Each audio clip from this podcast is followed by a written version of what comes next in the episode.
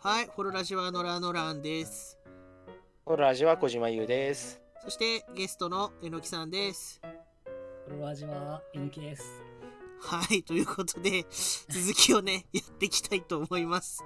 はいはい、じゃあ、ちょっとすお便り読んじゃいますか。はい。ゲストへのお便りがありまして、えー小島優さん、ドラドランさん、そしてゲストのえのきさん、おつフォロワー、かっこ挨おつ拶。フォロワー。おつフォロワー。はい。これは、えー今日は私の大ファンであるえのきさんがゲストということで急いでお便りを出させていただきました えのきさんのお声を聞くことができるのがとても楽しみです、えーさて今巷ではサッカーが話題のようですが、えーお三方の好きなシュートゴールトゥザフューチャーの話数を教えてくださいえーまた難しいようでしたら普通に何でもいいので思い入れのある特定の話数とそれにまつわるエピソードや注目ポイントなどをお聞かせくだされば嬉しいですそれでは、えー PS いつもアニメのメールでごめんなさいえ VS いつもメールで大喜利してごめんなさい。ということです。VS は何と戦ってるんだろうね、これは。ね、あでやばい。あラジオネーム読むの忘れてた。黄色の12さんです。ありがとうございます。はい。はい、いつもありがとうございます。これ12で1分って読むのかな、はい、本当にちょっと大変もう不勉強で申し訳ないんですけども、はい。あの、もう本当に心苦しいんですけど、シュート見てないんですよね。まあ、本当に申し訳ないんですけど、僕も見てないんですよね。申し訳ないですけど、私も見てないあ いや、なんかあのタイムラインですごい、あの、皆さんい見てらっしゃるなーっていうのはあはい。見てるんですけど、どうしよう、今回の絵、あの、フォローラジアンチコメントがついてたら。シュートを見ていないなんてありえないみたいな。低評価をしました。つまあね、その、はい。特に思い入れのあるアニメの特定の話数とかはい。ですか？ああ、これ、あの、僕は結構何度でも言ってるやつがあって、はい。まあ、あの、都市の巫女って、まあ、まあ僕が同人もやってるすごい好きなアニメがあるんですけど、はい。あの、都市の巫女第21話、雷神の剣っていうのがものすごい好きで、あーまあ、多分ね、見てる人なら、ああ、あれだってなるやつなんですよ。あーあれはね、まあ、あの回って感じですよね。うん。当時だとかなり群を抜いたあの回感はね、ある。そうですね、はい。あの結構珍しいものが見れたというかその、まあ、どういう話かっていうとまあまあ吸ったもんだいろいろあって主人公がねものすごい強くなっちゃって他が誰も追いつけない。そうそうね。そめちゃくちゃな強くなっちゃって、な。んか、あの、パワーが一人だけ抜けた悟空みたいになっちゃって。そうそうそうそうそう。でそんなところにこうあの主人公の親友の女の子がまあなんて荒玉っていうまあまあモンスターと合体して、まあ、取り返しがつかない感じになっちゃった。でそんな時にあの主人公が、ま、助けようとするんだけどこうものすごいこう必死に助けるっていうよりは不敵に笑ってこうまあね日和ちゃん弱かったからちょうどいいやみたいな感じでこう必死にねこう、まあ、最強だった主人公とお役並ぶ人が現れたんだっていうシーンなんだけど、まあ、実際はそのまあ無理やりこう笑って挑発することでなんとか五分の戦いに持ち込もうとしてた主人公の戦略だったみたいなシーンがございましてその不敵に笑うね、笑顔のカットがね、本当にすごい好きで、なんならこれで人生が狂って、あの、お それこそ、ね、あの、オンリーに参加するようになっちゃったりとか、そその回が好きなのに、そう全然その二人が出てくる回、もの書かない。あそれはそれで正直もう、まあね、話として終わってるから書確かにね。うん書いてもしゃあないなってあその作品にのめり込んだきっかけ。がそうそうそうそうそうそう。まあまあ、もうなんなら、リアルの仕事もちょっと閉じ関係というか、はい。の方にちょっと一回寄せたことがあるぐらいで、へえ。本当に、本当にあれのせいで人生が変わりました。何かなんか、このエピソードだってあります？えのきさんあります？僕、今思いついたのは、バルキリードライブ・マーメイドの11話はいの回がすごい好きでして、はいはいはい。バルキリードライブ・マーメイドって見たことございます？申し訳ない。ああの、なんていうか、あれなんですよね。あの、まあ、お色気、僕はす、まあ、お色気アニメなんですけど、女の子同士が、こう、要は、あの、ちょっと性的な接触をして興奮をする、絶頂どするとドライブという現象が起こって、あの、武器に変わるっていう、で、二人ではいはいはいはい。一人で戦えるよっていうやつなんですけど、こう主人公のあの徳目守さんっていうなんか女の子がいてそのパートナーの敷島美玲さんっていう結構あの背が高い感じの人がいてその2人がメインなんですけどその敷島美玲さんっていう人のなんか元相棒みたいなキャラクターが出てくるんですよ。あのうんで。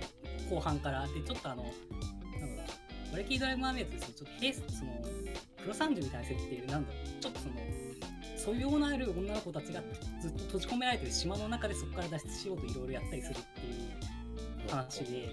でその中でちょっと第三勢力的にそのなんかさなん機関からのソルジャーっていう面々でその相良桃香さんっていう人がやってくるんですけどその人がその主人公の背の高い方の敷島美玲さんっていうなんか元相棒だからすごい執着心むき出しにした結果その守さんっていう人を押し倒すんですよね。でおーおお前お前の今の好きな女寝取ってやっとガーみたいな展開になって。最高じゃん。そう。それであなまあすごい設定がいろいろその分めっちゃ重いくて僕それでめちゃくちゃあの感銘を受けてあのええ同人誌3冊ぐらい作ったんで なんか僕もその瞬間にこういう過去があったに違いないっていうのが頭の中でガチャガチャガチャガチャ動いてっていうだったんで。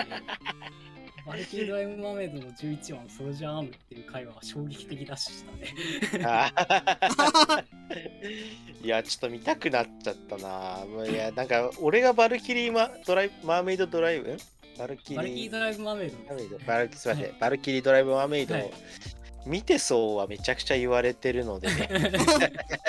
見てそうだよそれは見てそうだよ見てそう、見てそうなアニメっぽいからね。いや、見るか。なんか、ノラノランさんあります？僕はねあれっすちょっと名前があの冴えないヒロインの育て方のどっちだった？フラットの方だったかなあこれこれこれこれあの冴えないヒロインの育て方フラット6話の雪に生まれたマスターアップって回がすごい好きで。てかまあ冴えかのを見た方はいらっしゃらない。ですよね。やばい、何も見てないぞ、俺たち。これはまあおお互いがお互いのを見ていない。トシは見たけど。そうこの回どういう回だったかな？えっとそのゲーム？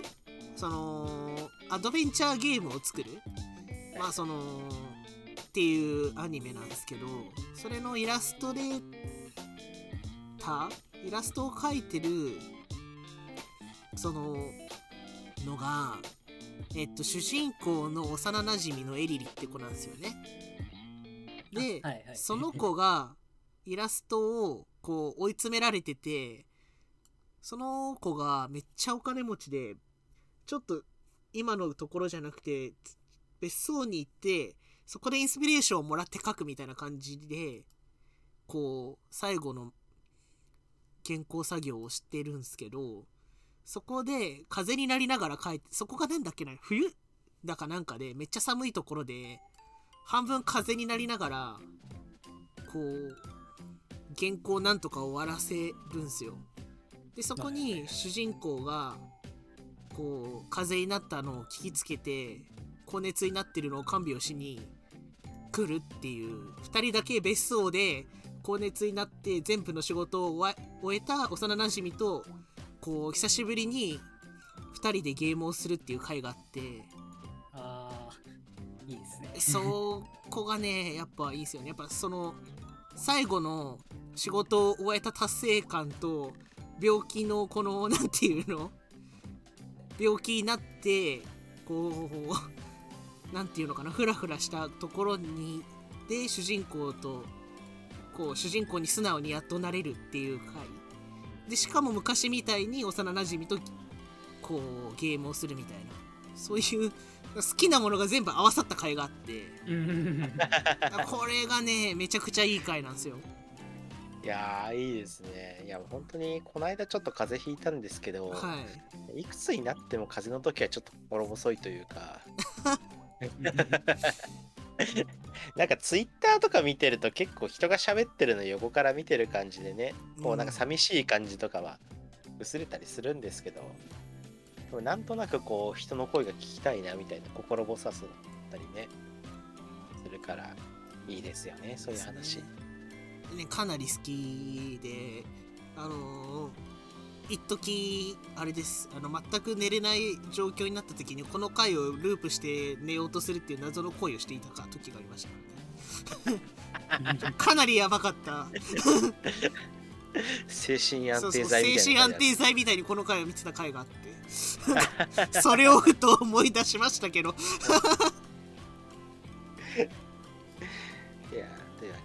というわけで。ねはい。でございました、そうですね。サッカーが話題のようですがもうサッカーの話には一切ならなかったっていうね。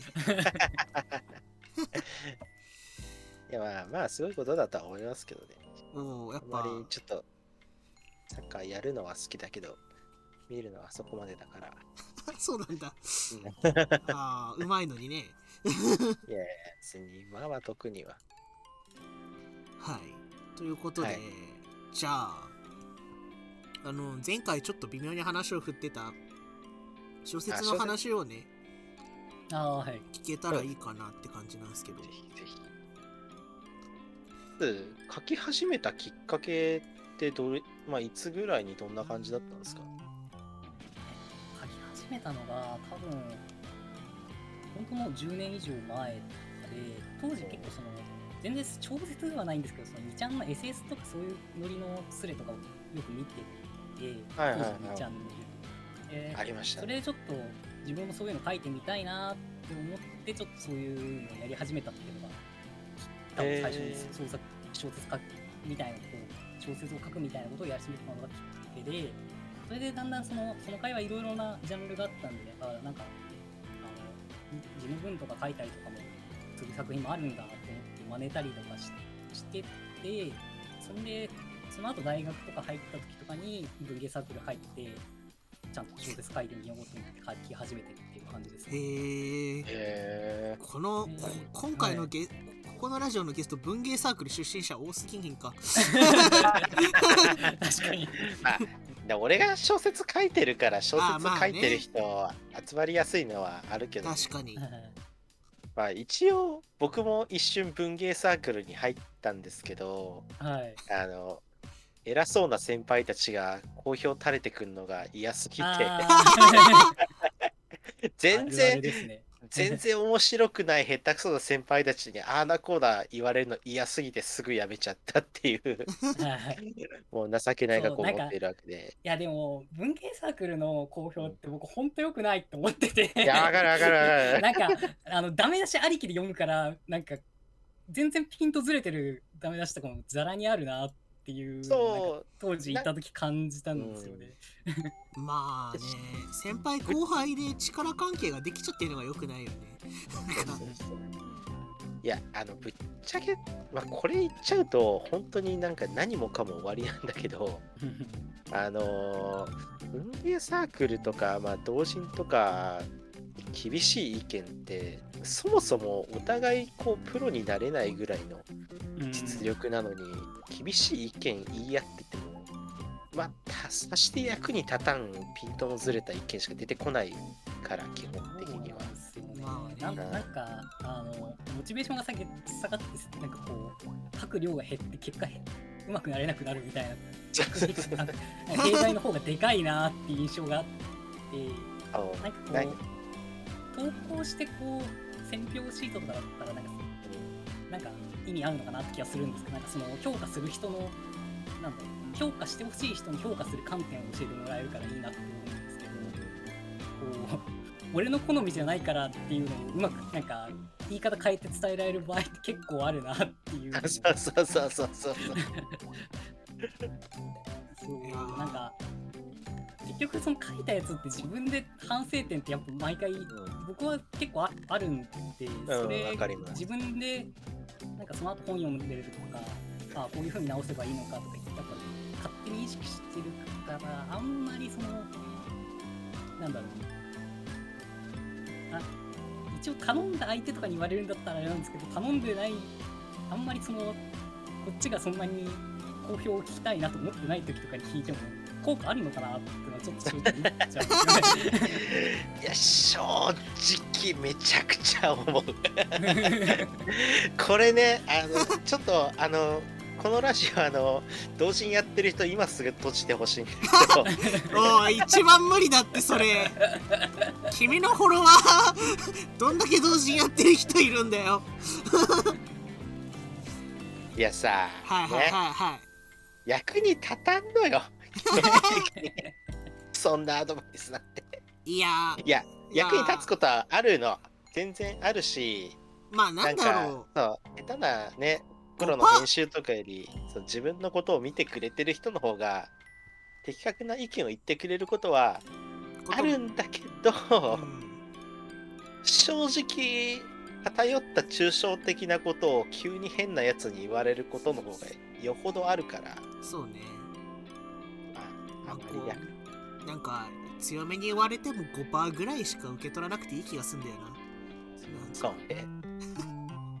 あの常人とかに関しては自分が納得する方が大事じゃないっていう気が。するんだよな。正直、そうですね。なんかもちろんなんかあの有効に機能する場合もないわけじゃあのそういう意見をいただいたこともあってこう自分がやりたいことってなんかえのきがやりたいことってこういうことだよねっていうすり合わせをしてくれた上でその上で僕がそのそれをやりたいっていう上でうまく機能してないんじゃないのとかすごいありがたいですよあのそれはあの自分で狙ってるけどうまくできてないっていうところなんで。ただなんかそもそも僕が関心がないところに対してっていう話とかも ってあいうパターンとかも結構あのーうん。俺はこのオチが気に入らないからやめろみたいなこと言われて。俺はこのオチがい いいんだよみたいな。話とかも結構。それはなんかなんていうのかな。あれだよね。あのー好評で話してはいけないことだよね。感想はいいかもしれないけど。好評ではないよね。いやーこれね、いや、本当にね、うん。あの、特にその文芸サークルの頃とかそうだったけど、うん。まあなんか文句つけたい好評マンってめっちゃいるんすよ。うああいる。ーんこれは完全に今自分の元いたサークルのことを思い出してるけどいるね。これいるね。これね、あれあなんるな。なんだろうね。俺本当になんか嫌なことを思い出したんだけど。いいですか？話をして。あめっちゃ嫌だった思い出話していい？はい。うちの うちのうちのサークルはねなんかはい。学園祭の時にイベントをしてたんですよ。なんかはいはいはいゲストを呼ぶみたいなイベントをはね、い。それのれ練習とか行ってゲスト役をなんかこれまでやってて先輩を呼んでなんかイベントの会議をなんかなんかリハみたいな感じでやるんですよ。でまあなんかやってる側の後輩の人とかがまあ先輩を呼んでやるわけじゃん。だからはい。その後に、でまあ自分もなんかゲスト役で来てくださいみたいなこと言われて一回行った回があって、うんその前に別の人が練習してたんだけどで、まあ、その人はさらに自分の上の先輩だったんだけどゲスト役がどちゃくそ下手で。ちょっとはいはいはい。そうあまりにも話がつまんなくてなんか俺が半分寝そうになってたんだけど で他の子はでしかもその実際リハをやってる子たちは朝からやってるからめちゃくちゃその時間かかってて眠たいのよ。で完全に話がつまんなすぎてその人の。半分寝かけてる子がいたのよね。で終わった後 そのなんかいやでも寝てる人がいてやる気が足りないみたいなことをそいつが言い始めて。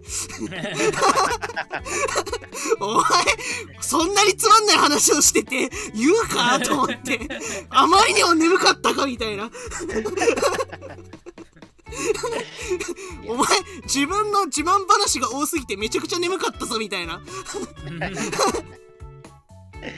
仕方ないですよ。本当になんか、うん、こういうのを見るたび聞くたび謙虚に生きていこうってすげえ毎回思う、そう。いやすごかったな。いやその人が帰った後みあの先輩側としていたからまああの人の言うことは聞かなくていいしあの自分のなんかその場にいた人がいっぱい笑ってるんだったらどっちでもいいんじゃないっつってあのあんま あんまあの人の話は聞かなくていいよって言って帰るってことをやったけど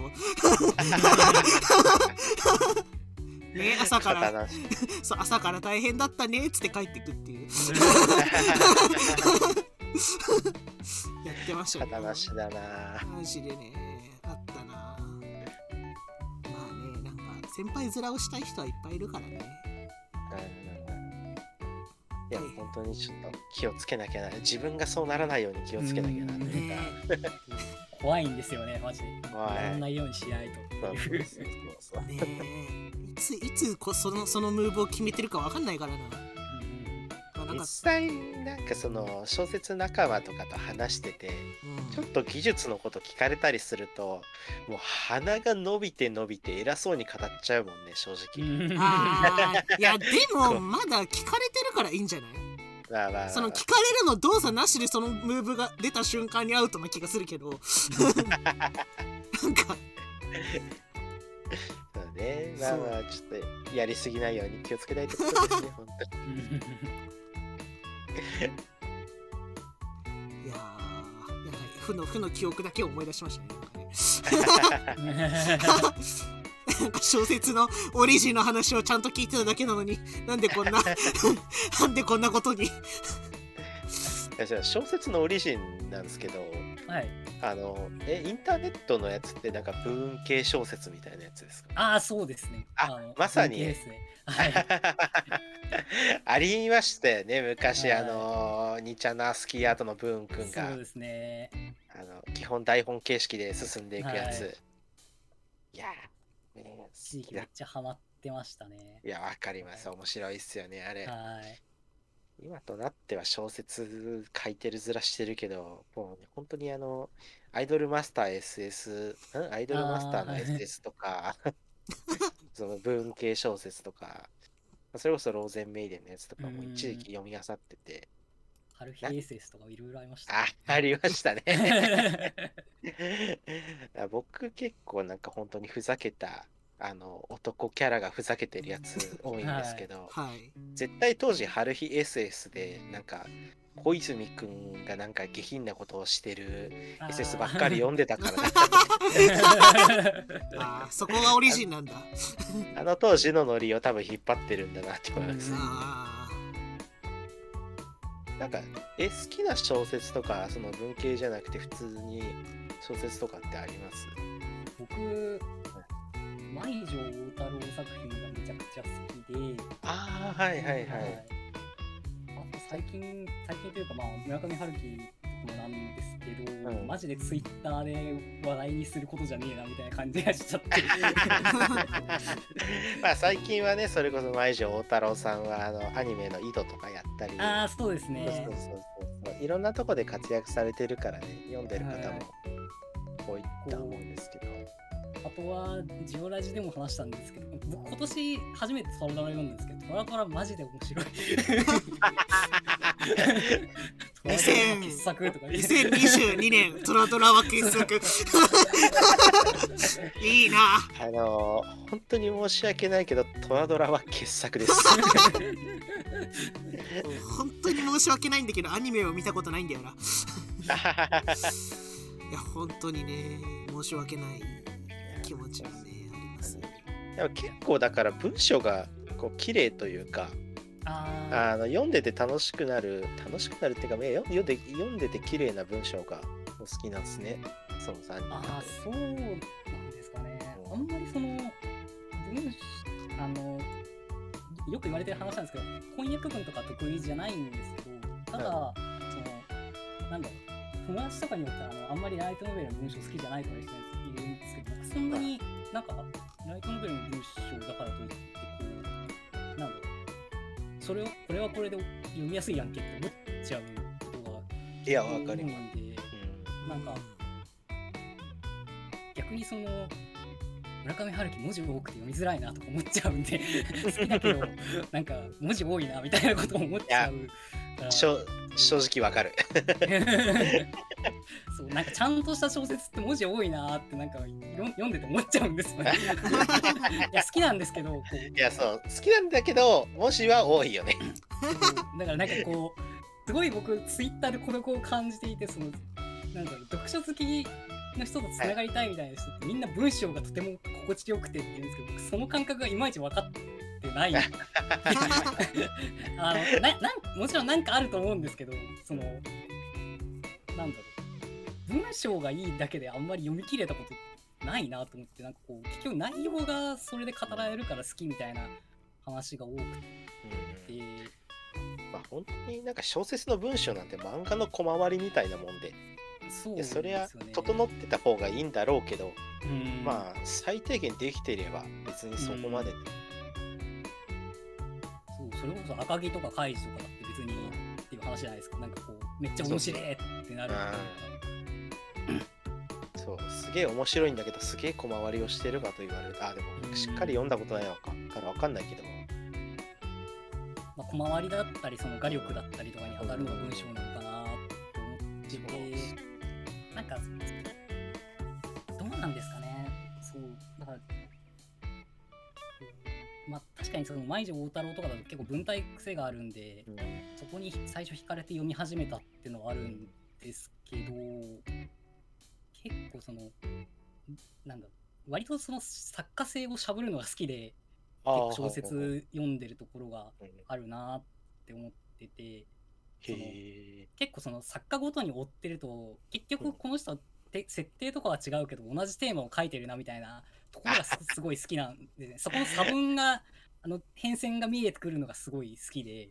ああ、すげえわかります、それは。なんかよく言われるので、まあ、新海誠はその男女のなんか距離の話をずっとしてるとか結構言われたりとかごはいめんなさい僕新海誠そんな詳しくないんであれなんですけど。そのアニメとかだとそういうこと言われてたりとかっていうので結構その僕そのコミュニケーションの話を読むのがすごい好きなんでコミュニケーションだったりその僕もともとエヴァンゲリオンが好きなんでその なんか人とどうやって関わったらいいんだろうでも人と関わるのめっちゃ怖いみたいな話がすごい好きなんですよね。なんかああ、なるほど、なるほど。他人マジわけわけわかんねえみたいな話をいろんな角度から書いてくれる話が好きっていうそうなんですよね。書いてて思うんですけど、結局書きたいことってあんまりないから、あの自分のこの書きたい部分を深掘りしてっていろんな角度で書いてった方が楽だし、うんなんかまあ深掘りしていくから面白いし、うんうん。だからそういう作家性を楽しむのっていいっすよね。なんかそういうのじゃないななんかそこを探すのがやっぱ好きで作家読みをしちゃうみたいなところはありますね。ああ、なるほど、なるほど。なんか、えのきさんが書くとき、毎回これ同じ話してるなってあります？いやーありますね。というやっぱか同じ話ばっかしとるって思ってあそうね自分で嫌気が定期的に刺すっていう。いや、これはね、俺もあるんですげえわかるんですよ。なんか多分そのよっぽど精読してくれた人じゃないと多分分かんないんだけど書いてる側はあやっべ同じ結論に結局またたどり着いてしまったを繰り返してるっていう なんすかね。まあもう本当にそういう話が好きだ、好きなのもあるし、うん。好きだからそういうのばっかり読むせいでそういうのに戻ってくるってのもあるし。そうなんですよね。でもまあ難しいですね。そこは悩みどころですけど。なんかうん。まあでもそれを書くのが結局好きなんだよなとか思いながらやってしまうんで あーだから本当に俺が書いてるやつをしっかり読んでいくとこいつまたこう才能がない人間が才能がないなりに自分に折り合いつけて生きていく話書いてるよみたいな。まあそういうの好きなんでねそういう話ばっか書いちゃうんですけど、なるほど。めっちゃありますね。ありますね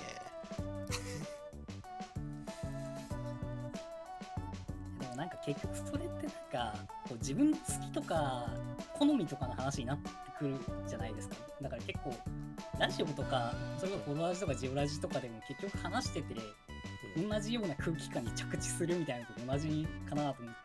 ああ逆にそれを変えたら崩壊するだけなんか薄っぺらくなるだけだからうん。なんかそこを全力でやるし毎回やるしかないっていうところはちょっとありますねなんか。あ。りますね。変えてみたいなと思って自分なりに変えなんか変化を見つけて書くんですけど結局その大枠で言うと同じ箱に入るみたいなちゃいますね。結構やっぱり小説とかまあ映画映画とかあのアニメとかになっちゃうと集団作業なんでまたちょっと変わってくるんですけすね。まあそれこそ小説なり漫画なりだとものすごいなんか作者の倫理観とか価値観が色濃く反映されるから、なんか逆にやっぱりこの人の考え方好きだなとか。まあねそうですね。がそう。話がすごい面白いで読むときはもちろん当然あるんですけど。まあなんか読んでてこの作者のなんか言葉結構わかるし心地いいなで読むことって結構ありますよね本当に。ありますね。あの、結構その、作者の人のなんか視点みたいなものが好きになっちゃってるんで、結構僕、そこがちょっとなんか、人と話題が合わなくなってしまうから、や、や、やだなと思ってるんですけど、あんまりその、エンタメ的に面白くない方がそこの味が凝縮されて出てくるからいいみたいな時があってなるほど。なんかこう、例えばその、マトリックスシリーズとかっうん。て、あの、見たことあります？見ましたワンは見ますはいワンツーは見てるはい。そう。てか、マトリックスって多分エンタメ的には1とか2が一番面白いよなって思うんですよね。うん。そう。ただ、結局その、その作品とかさ、ただなんかこう、エンタメ的に一番面白いところって、こう、ある意味方程式で勝ってやったぜっていうところがやっぱ一番面白いんだけど、そうじゃない結論って何なんだろうっていうところになってくると、どんどんエンタメ性が落ちてくるなっていうイメージがうんあって、なんだろうな、例えばジョジョとかだと、4部5部とか面白い、なんかやっぱエンタメ的にもすごい人気だけど、6部とか何やってんのかわからんみたいな 話とかも、6部だとか、まあジョジョリオンとかって何やってんのかわかんねえみたいな話とかあるけど、テーマ的にはそこが好きなんだよなとかっていうのが、やっぱ出てくるなっていうのがあるんですよね。こう、うん小説とかって結構そのエンあのもちろんエンタメ的に面白い小説もいっぱいあるんですけどなんかちょっとエンタメ的に面白くないこともやれる幅が他のコンテンツに比べて広いなって思ってて、こうなんかどういうふうに言いたいことが変わってって自分の中で言いたいことって想定してることが変わってってんのかなっていうのを見ていくのがやっぱ小説とかでしゃぶり小説とかをしゃぶってて面白いなっていうところです。いや、そうですね。なんか、でも、僕側になると、はいエンタメやらないのめっちゃ怖くないですか？あーわかります。あこう 超怖い。あのてか僕結構そのなんか趣味がすごい半端なんですよね。そのあの中途半その中途半端にそのなんだろう。村上春樹とか前城ってなんかその作品によってあんまりエンタメに振ってない作品とかもある作家を好きってなってそれを真似ようとするとエンタメじゃない話とかのを書いてみたいってなるけど結局勇気なくてこうちょっと冷め出しちゃうとかそういうことになってくるんで。サプライズね、サメ理論というか、まあ、サメ出しとき画面は面白くなりますからね。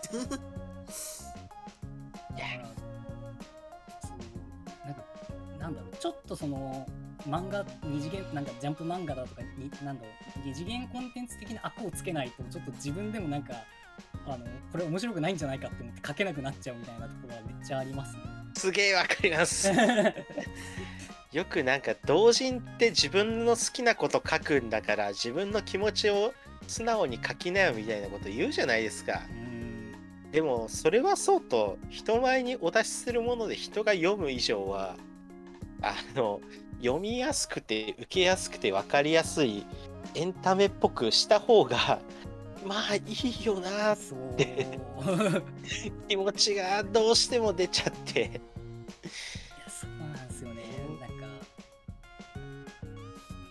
ですよ。辛いというか。そう。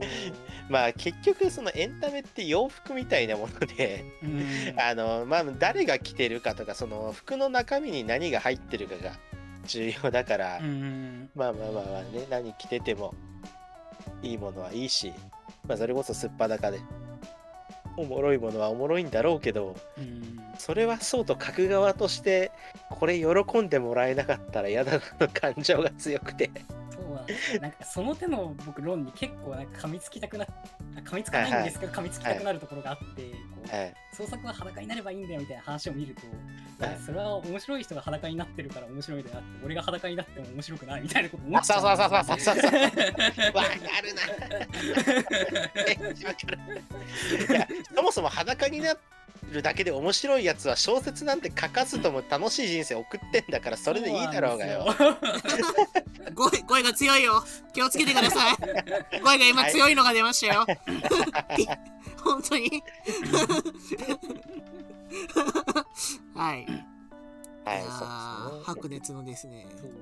あまあでもなんか小説読んでる時とか別になんかそんなずっとシリアスなこと考えてるうん。わけでもなくって僕、うん村上春樹とかなんか男同士のキャンキャラクターの関係性とか見てこんなん BL やんけとかずっと言いながら読んでるんで。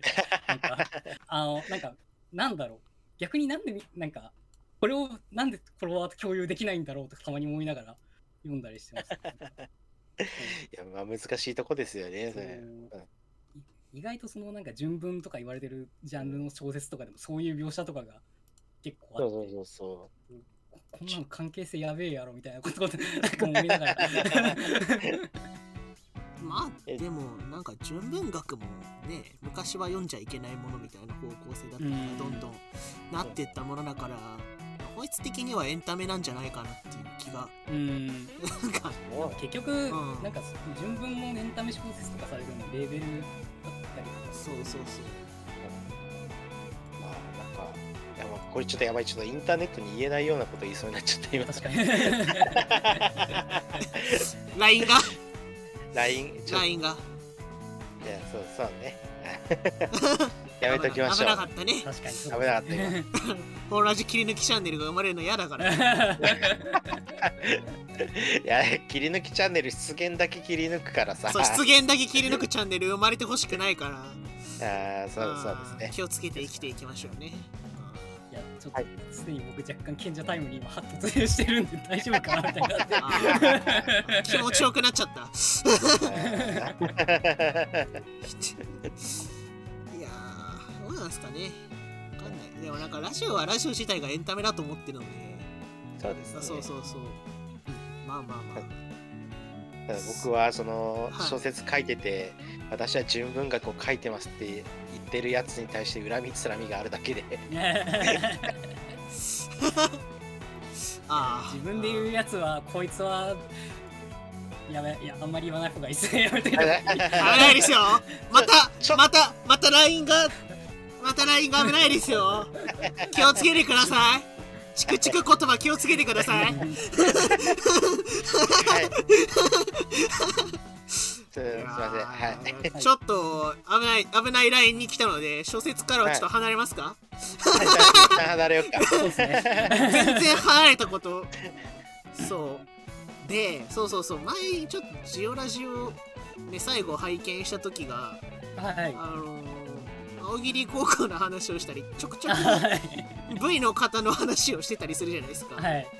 なんかね。どういうのを見てるのかもちょっと伺いたいなと思ってたんですけど。はい。なんかどういう風な感じで V を見るようになったとかってあります？僕あのやっぱ最初始まっあのキズナ愛ちゃんにめちゃくちゃハマったのが最初で。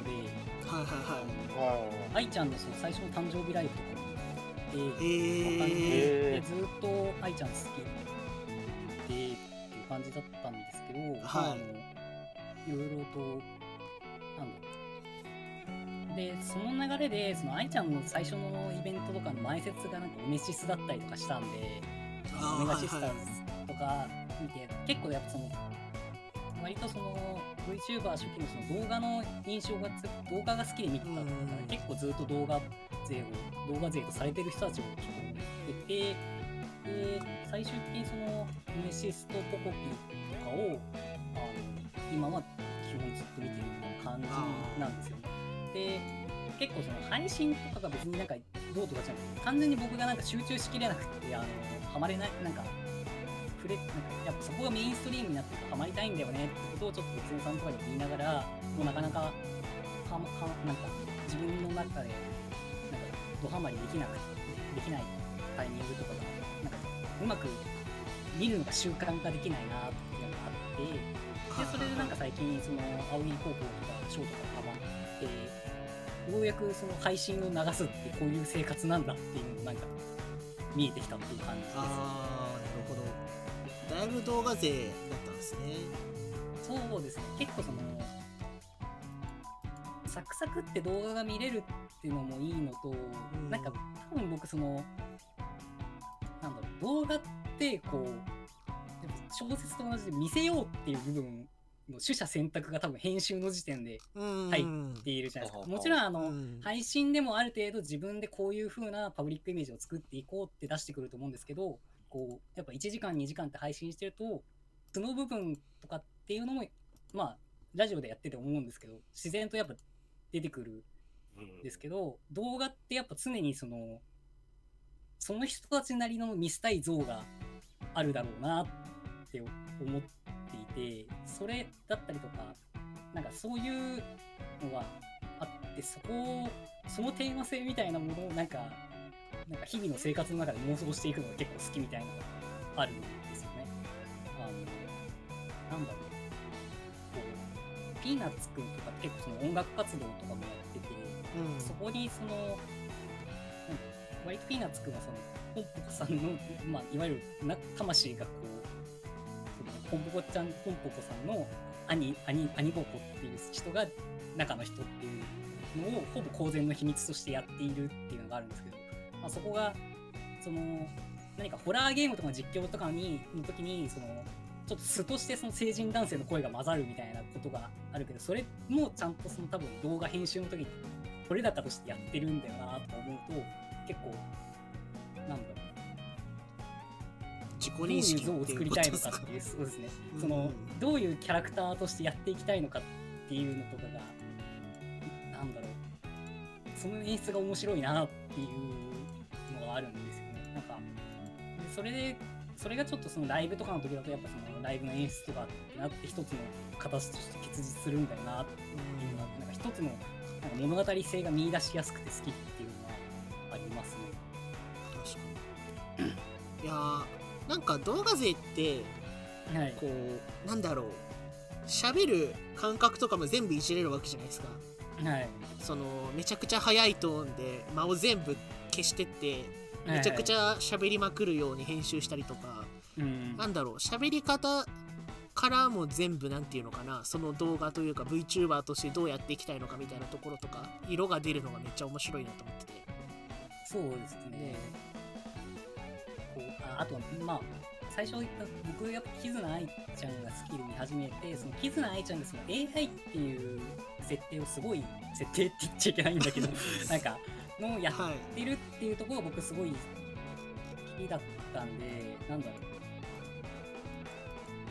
あの、あ、ただ一応言っときたいんですけど、僕、あくまでこういうスタンスで僕は VTuber を楽しんでるってだけで、あの、他のスタンスの、あの、人とかいっぱいいるっていうのは、全然それにどうこう言いたいとかじゃないんですよ。あーの ちょっと怖い予防線張らせていただきたいんですけど、あだから結構その、評判としては不評になった分裂とかも、はい、キズナ愛ちゃんが分裂したのとかもなんか試みとして僕すごいあなとかが結構そういうなんか何これからこのコンテンツがどうなんかあの自分のなんか想定してない楽しみを提供してくれるかもみたいなのがワクワクするんですよね。あのあーはいはいはい。あのフロンティアを目指して開拓していく感じというか。でオメシスとかポコピーってその個人いわゆる個人税でやってるからそのパペットを自分たちで考えてパペット作ったりとか着ぐるみ作ったりとかその顔だけ VTuber みたいになったりとかっていうまあことをやっていて。オメシさんはほぼ実写系みたいな感じになってってるそうんですね。なんかあのーもちろんそれって企業税の方とかでも似たようなことやってる人たちはいるんですけどなんかそそこのなんか取りなんだろう。外しの面白さじゃなくて面白さの定義自体が拡張されていく感じがあって追っていって楽しいんですよなんていうかああのーなんか大変そうだけど楽しいことやってる感じですよね。うーん。そう。なんかじ自分が今まで面白いって思ってたその物差しじゃない新しい物差しが与えられるかも。新しい物差しを体験できるかもしれないみたいな感じでちょっとうんそういうま個人税とかを割と追っかけてるあ確かに。ところが。そうなると動画税ですよね。そうですそう配信って基本的に毎日同じものをた同じように人が楽しんでるのを見ることで楽しいだから。うーん。結構根源的にだいぶ違ってきてる感じはあるよなっていう気はですね。する。なんか多分あんまりその素素の姿が僕人間だって多分思ってなくてうん。あなんだろう。演出された存在ってこと？その人が出したいその自己像って何なんだろうとかその人が出したいテーマって何なんだろうっていうのが知りたいって感じなのかもしれないですじゃあ小説とそこでつながってくるんですね。多分そう見方的なのが。へあえ何でもかんでも物語解釈するなっていう話ではあるんですけど。まあそうっすね。ちょっと配信でそれをやると切れる人が出てくる可能性が。うん。そうそうそう。だからただまあなんか青桐高校はそのショートとかであと僕メタネタがすごい好きなんで楽屋裏ネタというか青桐のショートってそういうネタがすごい多くておもろいなっていうのとなんかこ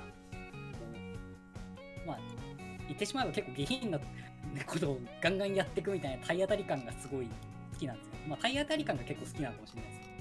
あの全ポコピーとかをにしても青ゲにしても体何がどうなるんだろうみたいな。なんかある程度そのなんだろうな。広く受けようとは思いつつもなんかちょっと攻めたことやってるなって感じるラインが自分の中であったのでそこにはま当てはまりそうで好きっていうのもあるかもしれないです。難しいですね。ちょっと難しいですね。まあなんかだんだん分かってきたような感じもうんするま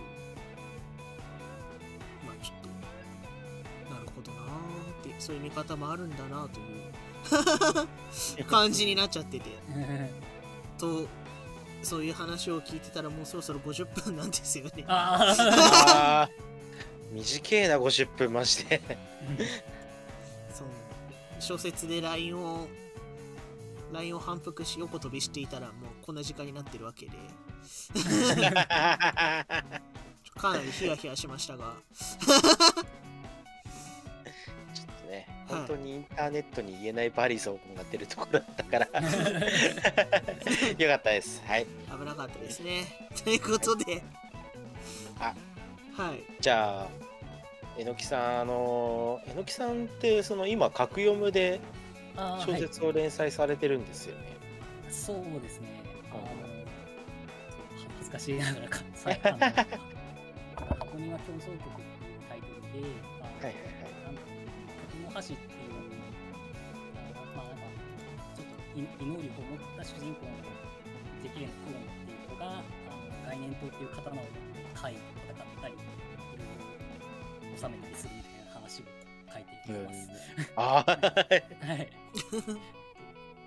なんかすでに20万字近くとちあ20万字？そう100 170万字って書いてあった今見たらいや、20万字とかはどうしますあーあすみません。はい。一桁読み間違えてましたねこれ。ごめんなさい20万字弱ぐら い。ある。かなり読み応えあるやつでね。ちょっとすみません。あの読ませていただきます今度。はい、あの多分長くて読みづらいだろうなっていう気がするんで。はい。なんかあの、ツイッターのタグで、ショートショート、ツイッターでタグ付けしてショートショート書いたりとかしてて、はい。読みにその私と水口君ってシリーズをやショートショートシリーズをやってて、それは1話に1000字ぐらいのやつが100組分ぐらいあるので、そちらおを読んでいただくと、あの、す手っ取り早い気がします。いやーこれちょっとあの本当じね時間がないからあれだけどマジですげえ量ですねこれ尊敬する。はい、い いこれが全然その速度が出ない人というか書くまで結構腰が重い小島さん、こうツイッターで見てて思ったんですけど、長編仕事終わってから書く速度としてはす。げえなって、俺、なんか、働きながらこの人この量書いてんのかみたいな、なんかビビりがありましたよ。いやあれちゃんと生活が終わってたんで本当に反省して 次は次は健康的にやろうがあの課題です。マジで。はい次に健康的にやろうって言ってるので健康的にできてる例あんま見たことないんだよな。いやでも本当になんていうか小説を書き始めちゃうとあらゆる雑事が煩わしくなってしまうのでこううまくね切り替えていく生活をしたいですね次はですね。はいあの次はラジオをしてる時に追われてる感が出ないといいですね。すいません反省しております はいというわけでねあの本当に今日はありがとうございました、はい。ありがとうございました。うんこちらこそありがとうございました。なんか格読むのそう。あの格読むの方も楽しく読ませていただきます、はい。はい次回来た時はね、その話もできるといいですね。なんか、そうっすね。今期の話とかね、そういう関連の話一切してない。なんか、今回は、本当に、えのきさんを深掘りする回になって。あっちへこっちへ話転がしてたら2時間ぐらい経ってたからな終わってましたね。はい。もうなんか驚きの時間になってるな、これ。じゃあ、そうっすね。ということで、じゃあ、えのきさん会は以上というところになります。また来てくださいね。はい、ぜひ。はい。じゃあ、初フォローを。おつかろー